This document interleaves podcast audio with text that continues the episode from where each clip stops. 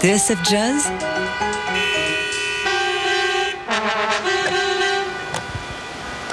Paris, Bordeaux, Le Mans. Summer of Jazz La session du midi. Entre le jazz, l'électro, les musiques de film et du monde ou encore la pop, il n'a pas voulu choisir Bachar Khalife et il fait tout cohabiter projet après projet avec finesse et avec brio pour vous donner une idée de l'étendue de ses collaborations. Il a aussi bien travaillé avec Christophe que Carl Craig, Jeanne Chéral ou encore Boyan Z. Bachar Khalife était passé nous voir fin juin dernier dans Delhi Express, juste avant euh, le concert qu'il avait donné au festival Django Reinhardt au parc du château de Fontainebleau. Revoici un extrait de la session musicale qu'il nous avait délivrée en compagnie d'Alexander Angelov à la basse et de Dogan Poyraz à la batterie.